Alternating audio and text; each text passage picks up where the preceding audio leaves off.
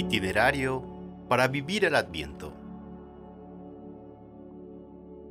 Segundo domingo de Adviento.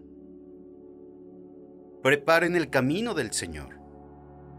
Adviento es tiempo de preparación y de renovación. Escuchemos ahora el Evangelio según San Marcos. Yo envío a mi mensajero. Preparen el camino del Señor. Enderecen sus senderos. En Adviento, escuchamos con insistencia la voz que nos dice, hay que estar preparados, preparen el camino. ¿Cuál camino? Desde luego, se trata del camino que lleva al corazón que es precisamente a donde Dios quiere llegar. Allí llegará sin lugar a dudas. Es una realidad indiscutible. Lo que llega al corazón es lo único que verdaderamente vale para cada persona. Y lo más lógico es empezar por los pensamientos. ¿Hacia dónde va la mente en los momentos más tranquilos e importantes? Preparar el camino del Señor supone mucho de renovación continua y una actitud de escucha a lo que dice y pide en verdad. Para la vida. Las ideas que habitan en lo más íntimo del ser son las que marcan la dirección de la vida. Los pensamientos son el volante porque estos ya los podemos controlar.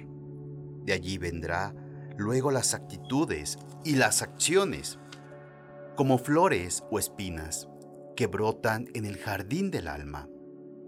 Porque no siempre hay cosas bellas para ofrecer a Dios y al prójimo.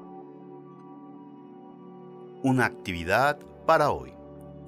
Preparo la llegada del Señor deteniéndome unos momentos para reconocer en mí el singular latido que el Dios imprimió a la vida y que palpita en toda la creación. La gratitud me lleva a agradecer cada instante de mi vida.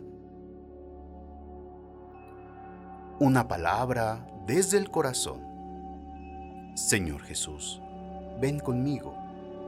Yo soy como los niños pequeños que necesitan guía y apoyo para no perderse en el camino. En un momento de silencio, prepara y piensa un propósito para el día de hoy.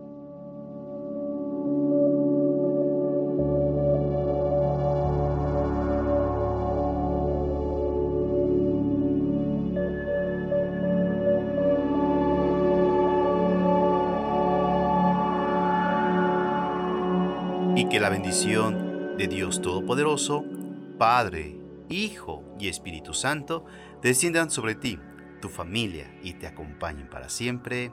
Amén. Te acompañó el Padre Juan de, nos vemos, hasta la próxima.